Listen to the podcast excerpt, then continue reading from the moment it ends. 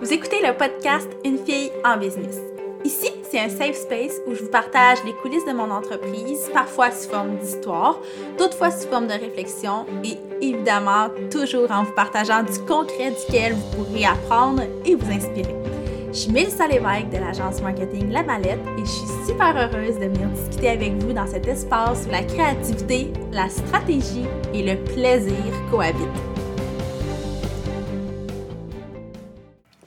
J'ai pris quand même une bonne pause hein, entre euh, la fin de la saison 2 et le début de la saison 3 du podcast.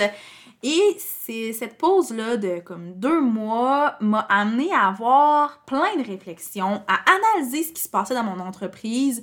Oui, par rapport au podcast, mais par rapport à absolument chacune des facettes de mon entreprise. Et aujourd'hui, j'ai envie de vous partager la réflexion probablement la plus puissante que j'ai eue dans les dernières semaines. Et je la formulerai en disant que c'est pas toujours en travaillant qu'on est le plus utile pour notre business.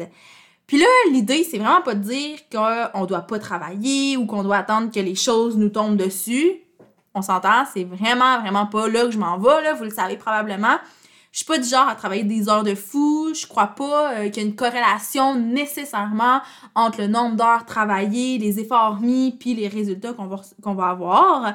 Mais je suis consciente qu'il faut poser des actions concrètes pour avoir des résultats concrets. Là, je le dis vraiment en parenthèse de début de podcast parce que je veux m'assurer que mon message va être bien interprété. Donc euh, voilà, mon petit, euh, mon petit côté un peu insécure qui a peur que les choses soient mal interprétées vient d'être euh, calmé. Donc concrètement, ce que je veux dire là quand je dis que c'est pas toujours en travaillant qu'on est le plus utile pour notre business, c'est plutôt que des fois quand on travaille, on est complètement inutile, puis quand on travaille pas, on est hyper utile pour notre business. Et ça, je l'ai expérimenté littéralement dans les dernières semaines, les derniers mois. Ça fait longtemps que j'en suis consciente, mais pas à ce point-là. Puis je me suis dit que si moi j'ai eu cet éveil-là récemment parce qu'il y a des situations qui m'ont amené à avoir cette réflexion-là, bien il y en a peut-être parmi vous qui l'ont pas encore eu, qui n'ont pas nécessairement compris ce concept-là. Donc, euh, ça pourrait être intéressant de vous partager des espèces de d'exemples concrets pour que vous compreniez ce que je veux dire et que vous voyez de quelle façon ça peut être appliqué dans votre contexte à vous. Donc, j'y vais dans le concret parce que vous le savez, j'aime ça, raconter des, histoires, donner des exemples qui sont plus tangibles.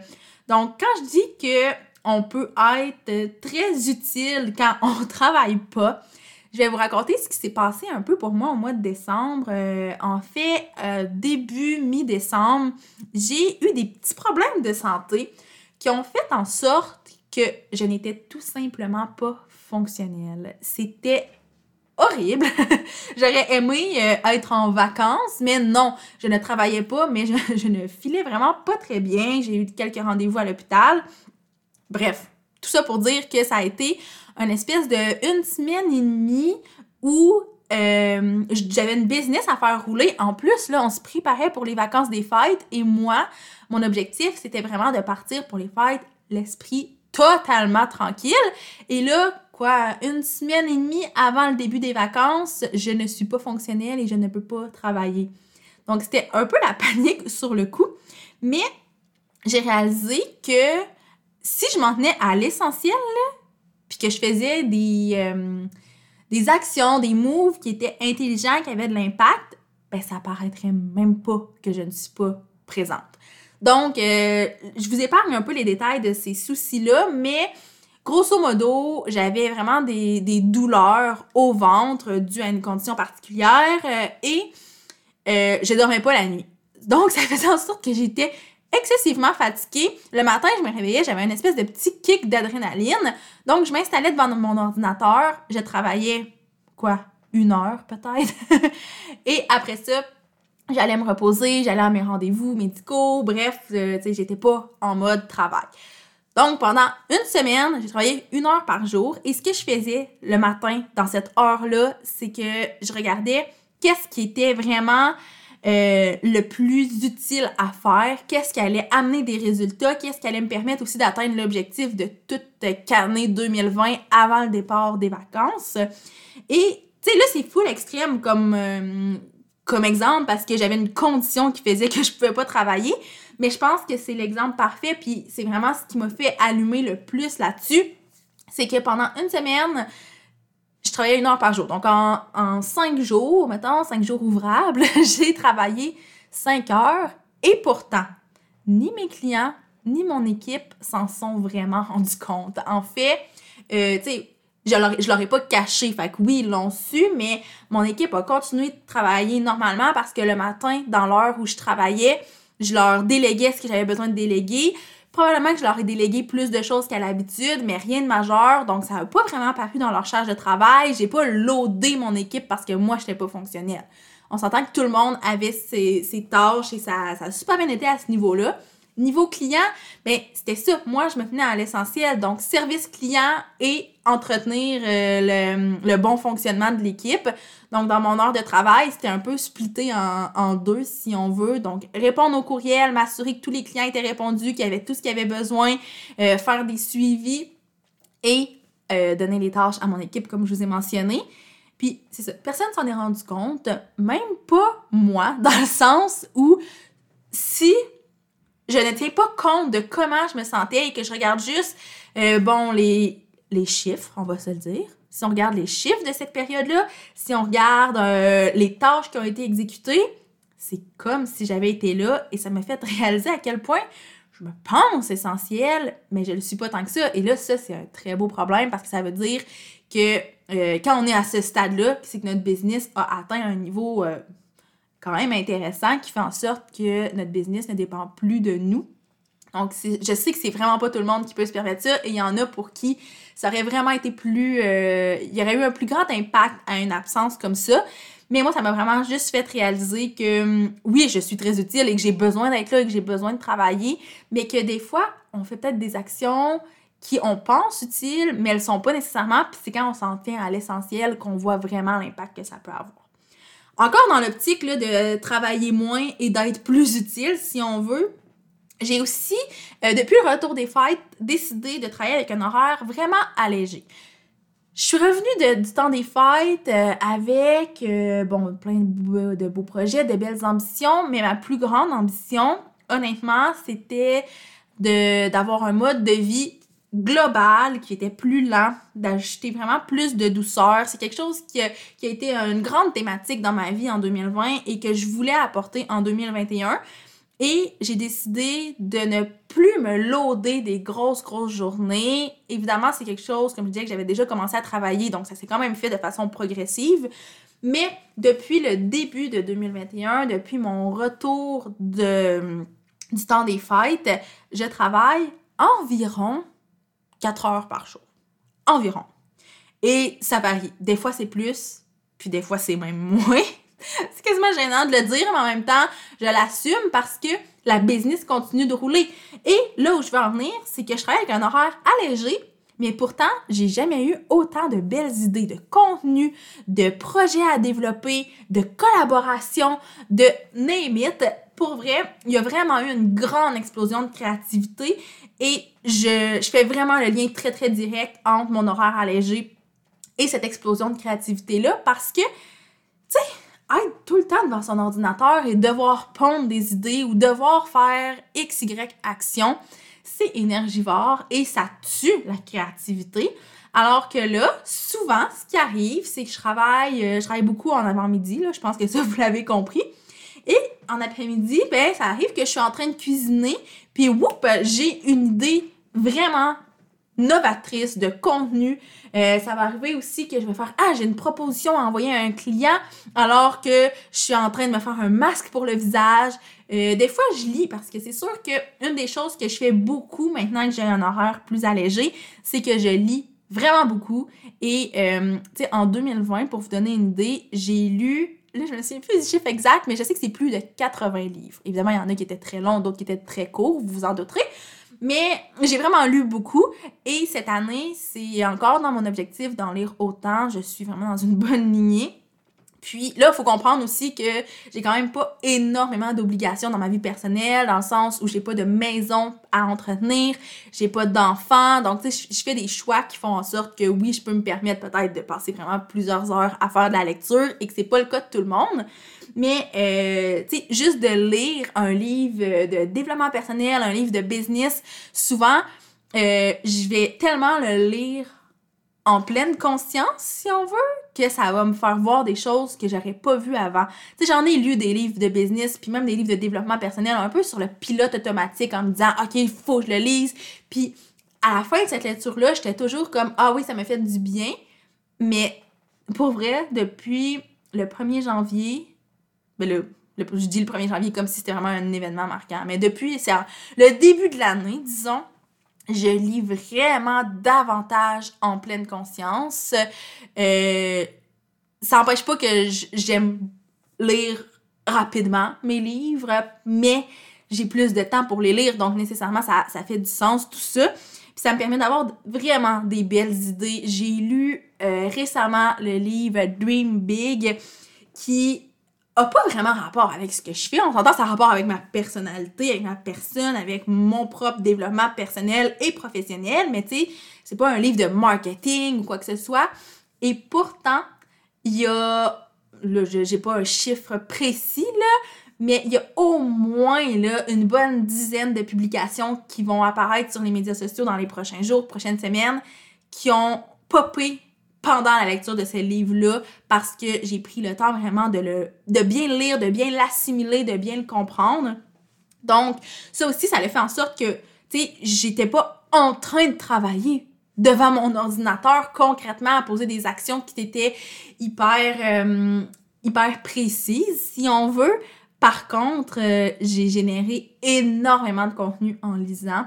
Et ça, je crois que c'est vraiment une autre preuve super concrète qu'on n'est pas obligé d'être toujours devant notre ordinateur puis de pas toujours être dans le mode go go go du travail pour être utile parce que tu sais pour vrai toutes les idées de contenu dont je vous parle qui sont issues de ce livre-là ou du moins issues des réflexions que j'ai eues par rapport à cette lecture-là, je vous garantis que je n'aurais jamais fait ce contenu-là si ça n'avait pas été de ce moment de lecture-là. Donc, euh, c'est oui, c'est un moment de lecture, on a l'impression que c'est du loisir, mais au final, c'est très, très utile et bénéfique pour mon entreprise. Là, maintenant, j'ai envie de vous parler un peu de la situation euh, inverse, des exemples de situations dans lesquelles on travaille, mais qu'on n'est pas utile. Parce que là, je vous ai parlé de pas travailler et être utile quand même. J'ai envie de vous, montrer l'exemple inverse parce qu'il existe vraiment l'exemple inverse. Puis, le plus flagrant, si on veut, du moins dans mon quotidien à moi, c'est la, situation typique. Là. Un mercredi après-midi où je me dis, il faut que je travaille parce que un mercredi après-midi, ben, on travaille d'habitude, c'est la norme. Et c'est là qu'on devient complètement inutile pour notre business, qu'on fait des actions un peu euh, aléatoires, qu'on travaille par obligation, la créativité évidemment est jamais là, donc c'est des moments où on fait peut-être plus des tâches administratives. Mais moi, j'ai remarqué que, puis là, je donne l'exemple du mercredi après-midi, mais ça peut aussi bien être un mardi matin, là, peu importe. Mais les moments où je m'oblige à travailler parce que je sais que c'est la norme de travailler à ce moment-là de la semaine et de la journée, ben, euh, souvent, c'est là que je, rentre dans des tâches que c'est même pas à moi de faire, des tâches qui peuvent être automatisées, qui peuvent être déléguées, et que là, je, je suis un peu dans des tâches là, de, de gossage, là, entre guillemets, et c'est complètement inutile, mais on dirait que je me dis, ben, faut que j'aille l'air d'être utile parce que je suis supposée travailler. Donc, tu sais, c'est vraiment une espèce de roue qui tourne. Si à la place de me forcer à être devant mon ordinateur puis à faire des actions inutiles, si j'étais euh, dans, dans mon salon en train de lire un livre, ben je serais probablement deux, trois, quatre fois plus utile. Donc, c'est vraiment une question de perspective, puis c'est un peu des, des espèces de fausses croyances qu'il faut venir défaire. Parce que on a la chance, quand on est entrepreneur, de faire notre horaire. Et là, je sais qu'il y en a qui vont me dire Ouais, mais moi, j'ai une boutique avec pignon sur rue, par exemple, donc je dois respecter les heures d'ouverture et tout. Puis ça, c'est sûr que c'est vraiment un contexte qui est différent. Mais là, je vous parle de ma situation à moi parce que je sais qu'elle peut rejoindre quand même plusieurs personnes. Puis ma situation à moi, là, c'est que j'enregistre cet épisode-là présentement un vendredi soir parce que ce matin, j'étais très inspirée et j'avais envie de venir vous jaser de ça, mais j'avais pas le goût d'ouvrir mon micro et de parler. Donc, j'ai juste préparé les grandes lignes de ce que je voulais vous dire. Cet après-midi, j'ai cuisiné Et je me suis dit, bah, lundi, j'enregistrerai le podcast quand je vais le filer. Et finalement, ben, j'ai terminé de souper, puis je me suis dit, oh mon Dieu, j'ai tellement le goût d'ouvrir mon micro puis d'aller jaser. Parce que là, je suis dans un mood pour ça. Et crime, j'ai le droit, je peux me le permettre, c'est moi qui décide. Et oui, je travaille un vendredi soir, mais qu'est-ce que ça change? Pour quelqu'un qui a un emploi de 8 à 5 du lundi au vendredi, peut-être que de travailler un vendredi soir, c'est la catastrophe. Mais pour moi, travailler un vendredi soir, c'est juste de dire, ben regarde, j'ai pas travaillé vendredi après-midi, et là, j'ai le goût de le faire. Puis je me sens vraiment plus utile de cette façon-là, évidemment. Dans le même ordre d'idée, j'ai envie de parler aussi d'une autre situation dans laquelle on pense donc bien qu'on est utile puis qu'on fait les bonnes choses, mais on l'est pas. Et c'est une situation qui m'est arrivée énormément à mes débuts, mais j'ai vraiment appris de ça et ça arrive plus du tout depuis un bon trois ans. Mais c'est quand l'espèce d'énergie du désespoir embarque. Mais quel concept plate puis tellement inutile parce que quand on laisse cette énergie-là, qui est super négative, qu'on la laisse prendre place. Parce que là, je peux donner des exemples. L'énergie du désespoir peut entrer parce qu'on a une formation à vendre, puis qu'il y a moins d'inscriptions qu'on pensait, ou il n'y en a pas du tout. Ça peut être euh, parce qu'on avait un objectif X et on n'est pas en train de l'atteindre en termes de, de chiffres ou peu importe. Mais pour vrai, cette énergie-là, ça va juste nous amener à se dire, OK, faut travailler pour atteindre l'objectif qui n'est pas atteint et qui n'est pas en voie d'être atteint. Donc, on travaille plus, on se garoche un peu partout, puis on s'éloigne de ce que je vous parlais tantôt, qui était de faire des actions intelligentes qui ont de l'impact, parce que c'est là aussi qu'on se ramasse à faire des actions euh, inutiles, qui sont pas alignées avec nous, des actions qu'on n'est pas obligé de faire nous-mêmes, euh, des actions qui... Euh, n'amèneront pas l'atteinte de l'objectif, mais vu qu'on fait quelque chose, on a l'impression que ça va nous permettre d'atteindre ces objectifs-là.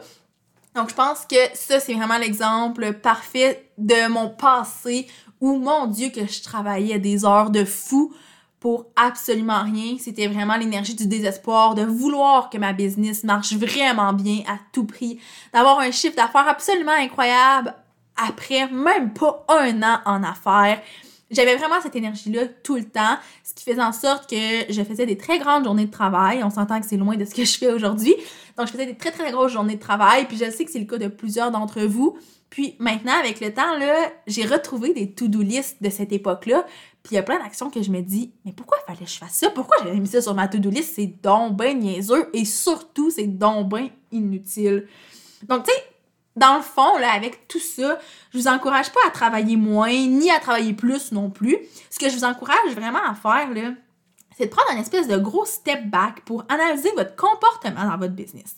Est-ce que vous avez l'impression non, en fait, c'est même pas est-ce que vous avez l'impression, c'est plus de façon concrète, est-ce que vous êtes 100% utile à chaque minute où vous travaillez? Je vous invite à réfléchir à ça posez-vous la question, euh, laissez l'ego de côté parce que moi ça a longtemps été mon ego qui parlait donc nécessairement j'avais pas j'avais une réponse biaisée à ça. Mais regardez vraiment les faits. Est-ce que vous êtes tout le temps 100% utile? Puis, est-ce que de prendre du temps en dehors de votre travail pourrait vous permettre d'être encore plus utile? Et je veux pas vous, euh, vous imposer une réponse, mais j'ai vraiment l'impression qu'en prenant du temps hors de votre travail, euh, du temps loin de l'ordinateur, du temps pour vous, ben c'est là que les solutions aux problèmes vont venir, que la créativité va arriver aussi. Donc, je pense que ça peut être bénéfique de pousser cette question-là, euh, de réfléchir, de faire du journaling là-dessus. Pour vrai, moi, c'est vraiment ça qui m'aide le plus. Ça fait quand même un bout que j'ai intégré le journaling à ma vie, mais honnêtement, euh, depuis que j'ai commencé à faire du journaling aussi par rapport à ma business, je le faisais beaucoup en mode introspection par rapport à moi, Mélissa Lévesque, comme, euh, comme être humain, mais maintenant, je le fais aussi par rapport à ma business et c'est ce qui me permet de faire un peu tout ce que je vous ai dit aujourd'hui, d'être plus douce, d'avoir un mode de vie qui est plus slow, de travailler moins, tout en ayant des résultats, euh, des grands résultats, puis une entreprise qui croit, parce que le but aussi, c'est ça, c'est pas de stagner parce que on travaille moins, donc euh, on atteint un plateau, c'est pas ça du tout. L'idée, le, le goal, le but ultime, c'est vraiment d'avoir une business qui va être en pleine croissance, mais sans que vous ayez à être dans une énergie où vous travaillez toujours, toujours, que vous êtes vraiment toujours en mode action. Puis je sais que n'importe quel entrepreneur va vous dire, hey, c'est dans l'action que ça se passe, puis c'est totalement vrai.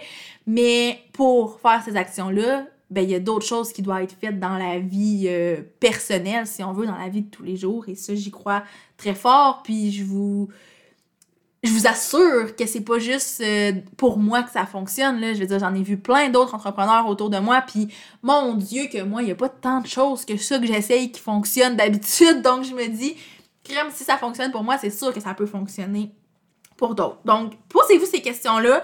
Moi, je vous les lance vraiment juste pour guider vos réflexions. Puis, si jamais vous avez envie d'en discuter, si vous avez des questions à me poser par rapport à ça, honnêtement, je ne détiens vraiment pas la vérité absolue et le but du podcast n'est vraiment pas d'être moralisatrice d'ailleurs. Mais si vous avez juste le goût d'avoir une espèce d'amis entrepreneur à qui en jaser, n'hésitez pas à communiquer avec moi. La meilleure façon de le faire, c'est via Instagram sur le compte de la mallette parce que je réponds rapidement et j'aime ça parce qu'on peut interagir avec des messages vocaux et tout. Donc, je trouve ça bien, bien le fun. Donc, c'est vraiment la meilleure façon de me rejoindre, mais sinon, vous pouvez quand même communiquer avec moi en privé sur la page Facebook de la mallette ou par courriel à melissa à commercial et je vous rappelle encore une fois que la mallette ça s'écrit avec deux L et deux T. Donc voilà, c'était la, petite réflexion que j'avais envie de vous partager parce que ça a pris beaucoup de place dans ma tête et dans mon cœur ces dernières semaines. Puis je me suis dit que je pouvais pas garder ça pour moi puis que ça pouvait être super bénéfique pour vous de au moins réfléchir à ça de votre côté. Donc, euh, sur ce, ben moi, je vous dis à la prochaine pour un autre épisode de Une fille en business.